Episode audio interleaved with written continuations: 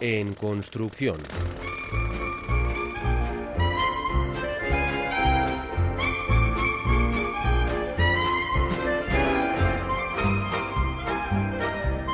Así, en construcción se encuentra el proyecto del que comenzamos hablando hoy. Redoble, transmutar el alma para sobrevivir la masacre. Su directora, la actriz, creadora y directora es Silvia Larrauri y ya la tenemos por aquí, así que le doy la bienvenida. Muy buena, Silvia. Kaiso Mirella. Hola, ¿qué tal? Bueno, yo enumeraba al presentarte bastantes disciplinas, actriz, artista, creadora, pero en definitiva eres una apasionada de las artes escénicas, si no me equivoco, y no sientes la necesidad de elegir nada en concreto, ¿no? Bueno, pues es que la verdad es que me gustan muchas disciplinas y muchas veces digo, jo, pues esta historia igual merece más la pena contarla desde el audiovisual o esta desde las artes escénicas o el teatro, entonces, o me gusta escribir, entonces, pues, no sé. Vas navegando de entre no ellas. pretendo elegir ninguna, me gustan todas. Bueno, eh, creo que eh, esta vocación a la que yo hacía referencia, una vocación que creo que además es temprana, nace también un poco a raíz de lo que ya vivías en casa, ¿no? Bueno, sí, mm, en mi casa no hay nadie que se dedique a las artes escénicas realmente, pero sí que mm, mis padres han cultivado la cultura en casa, la música, o, o mi madre, por ejemplo, es pintora. Eh, y luego pues también pues esos festivales de calle que se hacían en Vitoria y todas todos esos festivales al final pues también me inspiraron mucho de pequeña o el cine Mencionas Gasteiz y es que tú eres de allí, eres de Vitoria, empiezas a formarte de hecho en tu propia ciudad, ahí en Eso el TAE, también pasas por Orchay, pero luego Sí. haces, mm, bueno, eh, un, un periplo impresionante, por, vas pasando por sitios, vas a la Escuela Superior de Arte Dramático de Castilla y León. eh, que, bueno, por cierto, antes de seguir con tus viajes, de hecho es que te pillamos ahora en uno de ellos porque si no me equivoco estás en un aeropuerto, Silvia. Eso es, me han retrasado el vuelo y estoy aquí, así que si suena de repente un altavoz es por eso. Es que te llaman, te reclaman, pero vamos, que, que lo de viajar es tú, sino ahora, ahora en concreto, antes de seguir con nuestra charla aquí en el último apuntador, ¿a dónde te diriges? Eh, supongo que es por Pues algo me voy a artístico. Barcelona a un Ajá. rodaje, sí. Ah, mira, te toca rodar por allí. Sí. Bueno, pues eh, eso, lo que decía, un poquito hacia otra zona de, de la península es donde tuviste que ir para formarte. Una escuela, la de Castilla y León, que además te sirvió de pasaporte para viajar aún más e ir formándote Eso por el es. mundo. Sí, la verdad es que fui muy afortunada en la universidad porque pude trabajar y estudiar en, en, en diferentes países. Por ejemplo, Hungría o en Estonia estuve también. Ujú. Eso fue muy guay, la verdad. Sí, he leído por ahí en, en tu página web, en tu currículum, he echado un vistazo y también está un sitio muy exótico como Indonesia, la Universidad de Artes Escénicas de Surakarta. Sí, es que cuando terminé la carrera me becaron para irme a la Universidad de ISI de Surakarta a estudiar artes escénicas. Y a mí me interesaba, en realidad yo lo que quería era irme a la India. Fui allí un poco de rebote a Indonesia, que nada que ver. Pero me interesa mucho el mundo de la máscara Sí. Y al final en Asia, pues la máscara es crucial y por eso me, me fui a Indonesia, básicamente. Ujú. Luego aprendí millones de cosas más, pero Ujú. En- actualmente eh, ver, tienes toda esa formación a tus espaldas, sigues formándote, sigues investigando y tienes una compañía de creación colectiva, Aves Migratorias. eh, y ahí sí, ¿no? Os dedicáis, de hecho, a investigar nuevos lenguajes escénicos. De hecho, el trabajo de- que nos ocupa hoy va un poco por ahí. eso es. Cuando volví de Indonesia, fui a Madrid y entré en un laboratorio de artes escénicas o de nuevos lenguajes contemporáneos y a partir de ahí surgió ese colectivo de creadoras jóvenes, pero hay de todo, desde bailarinas, actrices, directoras, iluminadoras y hasta hace poco hemos estado rodando con la obra El Águila.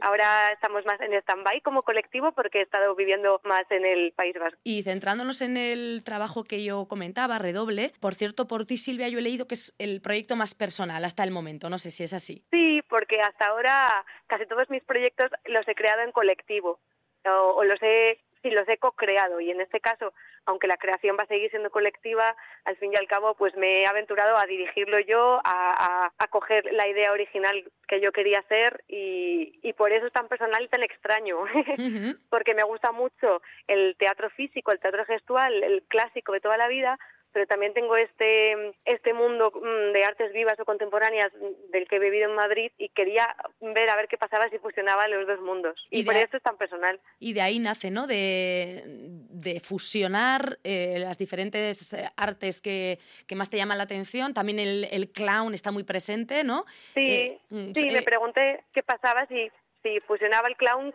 con, con artes contemporáneas. Mm, y la verdad que el resultado es extraño, pero la investigación está siendo muy bonita, la verdad. He leído también sobre el redoble que surge de la necesidad de comprender nuestras propias contradicciones, esas dualidades que tiene el ser humano. Y en, en, el trabajo también se nota, está muy presente el tema de la transformación, ¿no? además física, porque ahora, ahora veremos eh, eh, con qué materiales trabajas, pero hay mucho de transformar también. Totalmente, sí, sí, es el punto de partida, la transformación. Eh, es, es como, el redoble es una tragicomedia que reflexiona sobre la transformación básicamente y luego eso hace que surjan otras temáticas nuevas, pero el punto de partida es este y son dos panaderos que, que juegan a deformarse o a transmutarse a través de la masa del pan. Y es que decía yo que estáis dándole forma literalmente, porque eh, hoy, hoy me temo que van a colarse por aquí muchos símiles, porque trabajas con materiales moldeables y metiéndonos ya en harina del proyecto en sí, trabajas precisamente con eso, con harina y, con pan. Mira, vamos a meternos y además en sentido físico con, con, un trocito de un audio de un teaser que tenéis colgado ya por ahí, así que vamos a, escuchar cómo suena vuestro redoble. Toma uno, versículo 8, rodando, acción. ¡A trabajar! ¡A trabajar! ¡Uh! ¡Aline, moñate! ¡Voy! ¡Moñate! ¡Lo tengo! ¡Coge caja!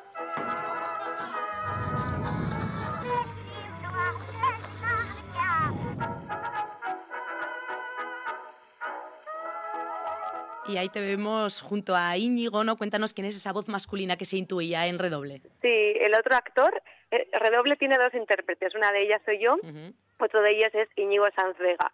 Eh, y después hay una tercera persona dentro de este proceso de creación que es Inés Vaquero. ¿Y qué papel tiene Inés en Redoble? Pues Inés Vaquero en este caso está haciendo de ayudantía dirección, la ayudantía dirección, porque al fin y al cabo, como dirijo y actúo a la vez, eh, me parecía insensato no tener una visión externa que nos acompañase en ese proceso. en, el teaser que acabamos de, del que acabamos de escuchar un trocito, eh, vemos eh, cómo con pocos elementos, ¿no? la escena al menos se, se compone de, de, pocos elementos, pero eh, vosotros la, la, transformáis en una góndola, en un coche, hasta en un parto, me parece intuir, un te como la cara literal, ¿no? porque claro, al trabajar con materiales comestibles, esto es parte de la, de la investigación que además os ha permitido bueno, una serie de residencias ¿no? que habéis tenido. Eso es, sí. Al principio eh, parece una comedia liviana de dos panaderos clowns, pero poco a poco vamos atravesando más capas y más capas y se va volviendo mucho más oscuro y más profundo la narrativa, quiero decir. Y estamos muy contentas porque nos han apoyado mucho, cada vez Redoble tiene una red más grande, surgió con transiciones, con la beca que nos dieron desde el proyecto de Arrobia, eh, gracias a eso conseguimos eh, que goizan en el BAS gracias al Ayuntamiento de Bilbao. Y bueno, es verdad que todavía seguimos en el proceso de búsqueda de financiación porque ahora mismo estamos tres en el proceso de creación, pero necesitamos más dinero para básicamente remunerar al equipo artístico, al diseño de luces, diseño de vestuario, en fin, un montón de equipos y departamentos. Sí, porque como dices, habéis tenido eh, apoyo, acompañamientos, residencias muy interesantes, esenciales, como las que has mencionado. También Pablo Ibarrucea, que ha estado ahí de acompañamiento, como digo. Garayón eh, Sorguingunea en, en, Álava, el Ayuntamiento de Bilbao, Robia y esa beca también a través del Festival Baz. Pero esos apoyos, como mencionas, son, son fundamentales, pero falta la financiación, yo creo que hemos agradecido un poco los apoyos, pero también entrarían esas personas a las que hay que agradecer cuando te dan un premio, el, por ejemplo, al que te auguro, ¿no? Eh, eh, pues eso, lo que hablamos, ayudante de dirección, producción, distribución, todo esto, eh, vestuario, iluminación, no se dice por decir, eso existe y hay figuras a las que evidentemente, como mencionas, pues hay que remunerar, Silvia, y, y, bueno, para eso hay que seguir trabajando, ¿no? Con el proyecto. Claro, desgraciadamente a veces no existe precisamente porque el teatro es un poco precario en este país y a veces prescindimos de alguien tan importante como una diseñadora de vestuario. Ya. Pero no es la idea, a mí me gustaría poder contar con todas ellas. Y de hecho, tienes ya pensado eh, quiénes serían, ¿no? Físicamente. Sí, eso es. Tienes ya el equipo eh, que imagino, pues un equipo que ya conoces o con el que has coincidido en otros trabajos, en otros proyectos y que, bueno, pues que ves que son las personas ideales para que este redoble ya sonara como tiene que sonar. Exactamente. La, la idea del- de la obra, antes comentábamos cuál era un poco la idea original, de- que partes de la transformación, también con esa idea de, de fusión.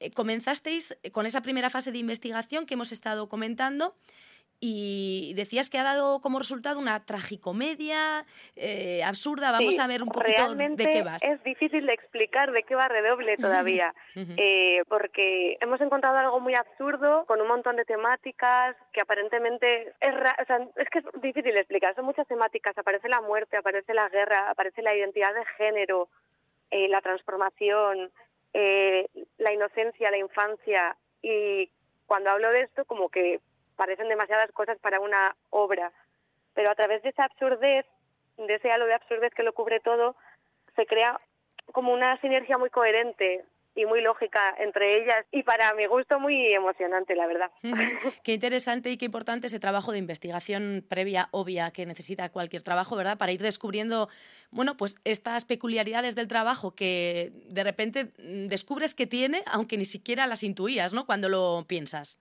Totalmente. Nos sitúas físicamente ya metiéndonos en redoble, en, ru- en unas ruinas de una panadería, eh, que no es lo único que está en ruinas, porque creo que la situación que se intuye en el exterior es aún peor también, es un ambiente muy hostil, ¿no? Sí, eso es. Eh, fuera hay un ambiente frío, bélico, eh, de hambruna, y estos dos seres inocentes habitan una panadería en ruinas porque precisamente están al calor de la lumbre, tienen migas de pan para comer, y dentro de esas ruinas, pues juegan a transformarse y imaginar otros universos. Allí se va transformando una y otra vez con tal de no salir ¿no? a, a ese exterior que, que les acecha. Eso es. Se Sin transforman. embargo, esos universos eh, están contagiados por la masacre que hay fuera. Entonces, por eso hay siempre una dualidad de lo inocente, lo impuro, la vida, la muerte, lo bello, lo feo, lo grotesco. No es una burbuja cerrada del todo, no están intoxicados ya por, por ese Eso es. exterior. ¿no? Se transforman ellos mismos, la- eh, las personas, los personajes, y, y también las disciplinas artísticas por las que vais transitando, Silvia. Eso es. Empiezan transformándose ellos con la masa del pan, pero al final incluso queremos conseguir transformar la obra en sí misma, o sea, el, el género. Por eso decía que aparentemente puede parecer una comedia liviana, pero, pero la cosa va transformándose. Tiene mucha amiga, ¿no? Permitiéndose otro Eso símil. es. Porque en este juego de transformación vemos teatro de objetos que ya hemos mencionado con la propia masa de pan y ese Ujú. trabajo de máscara la- que tanto decías que te gustaba, ¿no? Eh, eh, también Eso lo vemos con, la, con el pan. Eh, máscara entera y aquí me quería detener. También he leído larvaria eh, para, para quienes no, no estemos muy puestos en el mundo de la, de la máscara. Eh, cuéntanos, porque además eso las conoces más desde esa estancia en Asia que comentábamos. Eh, cuéntanos la diferencia, por ejemplo, para empezar, entre esa máscara entera y la larvaria. Sí, a ver, hay millones de tipos de máscara. Máscara eh, escénica, por así decirlo. Hmm. Eh, en Asia yo investigué unas súper diferentes a las que se, se trabajan aquí. Y, por ejemplo, aquí se trabaja mucho en teatro gestual el viaje desde la máscara larvaria hasta la media máscara. La, la máscara larvaria es una máscara que no tiene unas facciones muy definidas. Son sutiles, son como seres que todavía son larva, como la propia palabra indica. sí. son germinales. Entonces, no son un personaje con mucho arco de pensamientos, son sencillos, son como animales. No sé si se entiende. Sí, se queda con la esencia, ¿no? Con ese término que dices que incluye eh, Eso son larvaria, con la larva, ¿no? Con, solo con un ser. Tenemos aquí detrás un ser, no, hay que intuirlo y no me expresa mucho, como puede ser una máscara ya más, más definida, o como al contrario, puede ser también esa máscara, no sé si hay un acero, una máscara en la que, como es, una, con un semblante nulo, ¿no? Sin, sin expresión ninguna, también que la hay. Eh, sí, la máscara neutra. Eso es. Y también está la máscara expresiva, que sería, pues eso, mucho más expresiva, con facciones más definidas. Ujú. Eh, el, el- el mundo de, de la máscara también creo que en Asia te sorprendió porque allí no lo tienen tan asociado al teatro, sino más al- a la danza, ¿no? Claro, de hecho yo fui a estudiar máscara y me, me fui a la Universidad de Teatro y me encontré con que yo no iba a recibir ni una asignatura de máscara, que Ujú. quien lo recibía eran las bailarinas. Ajá. Ahí me llevé mi, mi decepción. Ya, ¿y, no te- ¿y cómo te acercaste entonces al mundo eh, de la máscara para, para poder, no sé, eh, eh, llenarte más de eh, información acerca de ella? Pues yendo a festivales, conocí maestras, allí lo- eh, la máscara, ¿cómo explicarlo? Son casas a las que llaman sangares Ajá. y se pasa los saberes de padres a hijos o de madres a hijas en los pequeños pueblos y cada pueblo tiene su propio estilo, su propia su propia máscara incluso, sus propios personajes, Ajá. que a los ojos de una occidental quizás son muy parecidos, pero para ellas es muy diferente. Ya, ya es como si habláramos de dialectos, ¿no? De máscaras, prácticamente. Totalmente. Eh, Entonces contacté con maestras básicamente y me fui a vivir con ellas y a aprender con ellas. Ujú, qué chulo. Bueno, eso es absorber un, un viaje, pero bien, ¿no? Y que te, que te llene. Esta experiencia estética que mencionamos de tantas disciplinas, creo que la habéis dado en llamar teatro metamórfico. Eso es. Eh, no estoy segura de que este término exista. Si te soy sincera, me lo inventé, Ah. pero me pareció muy fiel a lo que estaba trabajando y, y como era una obra que se metamorfoseaba en sí misma, que los personajes se metamorfoseaban también, dije, teatro metamórfico. Bueno, creando un género quizá, quién sabe, ¿no, Silvia? Bueno, no sé si conoces el trabajo, hay un dramaturgo argentino, Mauricio Cartún, que a él, eh, de él he leído precisamente que la energía metamórfica del teatro es parte de su energía virtuosa. Así que, oye, alguien también lo tiene ahí en mente, pero tú le has No dado lo ya el nombre. Bueno, pues sí, eh, bien, bien explicado como dices, ¿no? Vas cambiando y por qué no, Eh, eh, pues que sea un propio, no sé si género, pero sí, o disciplina en la que vas eh, viajando por el- las diferentes disciplinas artísticas que, que conoces y las que vas investigando. Y el hecho de, de esa naturaleza cambiante de vuestra manera de hacer teatro, pre- precisamente, también permite que abordéis esas temáticas tan diversas que han ido apareciendo, ¿no? En el- la investigación. Eso es. De hecho, al principio yo quería investigar la identidad y la identidad de género y la dualidad. Y al principio esta obra bebía mucho de, de ser doble de acción. Fíjate tú, y ya no queda nada de eso.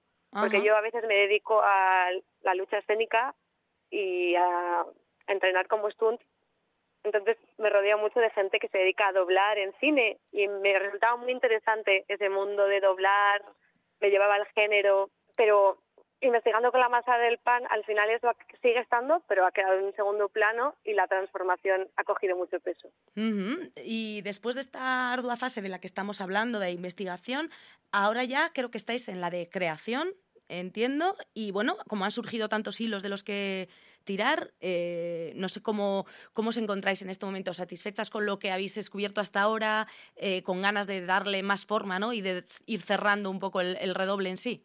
La verdad es que justo hemos terminado con las primeras residencias de investigación y vamos a pasar pues a encuerparlo, a darle forma, a pulirlo y a, y a ver qué hacemos con todo esto. Que como dices, parecen cosas súper dispares, pero es verdad que al fin y al cabo han salido de un mismo universo. Y estamos muy emocionadas, no sabemos cómo lo van a recoger las instituciones, porque a lo mejor les resulta extraño o poco comercial quizá, pero nosotras estamos muy satisfechas con el trabajo que hemos hecho, nos apetece un montón sacarlo a flote y nos parece súper interesante y a nosotras nos atraviesa, así que esperemos que a la gente también. Claro que sí, ese redoble que esperemos que suene, ¿no? Y nunca mejor dicho eh, mucho, eh, que por cierto, claro, no sé si tiene alguna explicación con tanto doble sentido y tanto símil que hemos estado utilizando como en lo lingüístico, el redoble, así a bote pronto, no nos lleva a nada que ver con el pan, con la masa y con dar forma y transformar los objetos. Entonces, eh, lo de redoble, ¿a raíz de qué viene, Silvia? Totalmente. Es una muy buena pregunta. Mira, A veces me alegro no de que me hagas esta pregunta. viene. Pues mira, esto que te contaba del ser doble y la dualidad y eh, este mundo de claroscuros que Ajá. yo quería poner en escena, me llevaba al redoble. Ya. eh, y al redoble de tambores. Es verdad que muchas de las cosas han desaparecido, pero el título se ha quedado básicamente porque empecé a pedir becas y subvenciones y ya se llamó así. ya no tenías no que no querías cambiar dosieres, meterte en papeleo, ¿no? Ya redobles, Totalmente. redoble. Y luego que salga de ahí eh, lo que quiera. Pero bueno, sí que tiene esa, eh, ese término doble, ¿no? Que sí que ha aparecido, como dices, en, Sí. eh, en la dualidad, en, del- Está muy presente. las diferencias del, del ser humano dentro del propio ser humano, así que sí, el redoble está ahí por ello. Todo tiene, todo tiene un sentido, aunque luego, como has ido contándonos, han ido apareciendo otros sentidos que no que desconocías en, en su germen, ¿no? Y que ya Contenta. hemos cogido cariño. Claro, claro, ya no, ya no lo soltáis. Eh, Íñigo Sanz Vega será quien te acompañe o quien te está acompañando en el, eh, como intérprete. Eh, Silvia. Larrauri, que eres tú, recordamos, al frente de todo y también en, eh, como intérprete. E Inés Vaquero es la que hemos mencionado como ayudante de dirección. Bueno, pues eh, esperemos que Redoble pueda ver la luz, que, que esas personas que tienes en mente para conformar el equipo artístico al completo también puedan formar parte de él y que bueno que lo veamos por ahí girando por eh, Allende la- las tierras. Muchísimas gracias, ojalá que sí. De momento a ti te dejamos en el aeropuerto, camino a Barcelona, eh, para rodar en este caso cambias, ¿no? Dejas el teatro un poquito aparcado, bajas el telón y dices que ahora rodas, que es cine, que es, eh, ¿cuál- ¿en qué proyecto estás ahora, Silvia? Sí, en este caso es una, un pequeño proyecto, una miniserie. Bueno, pues eh, allí podremos ver también a Silvia Larrauri, que como decíamos, eh, bueno, pues se ha formado en muchas artes y a ella les va dando salida, como debe ser. Aquí desde el último apuntador seguiremos tu trabajo y ha sido un placer charlar contigo. Vamos a inmiscuirnos en el redoble también para terminar y lo dicho, mucha suerte y mucha mierda en este caso, Silvia. Es que ricasco. Agur. Agur. ¡Oh! ¡Aline, moñate! ¡Voy! ¡Moñate! ¡Lo tengo!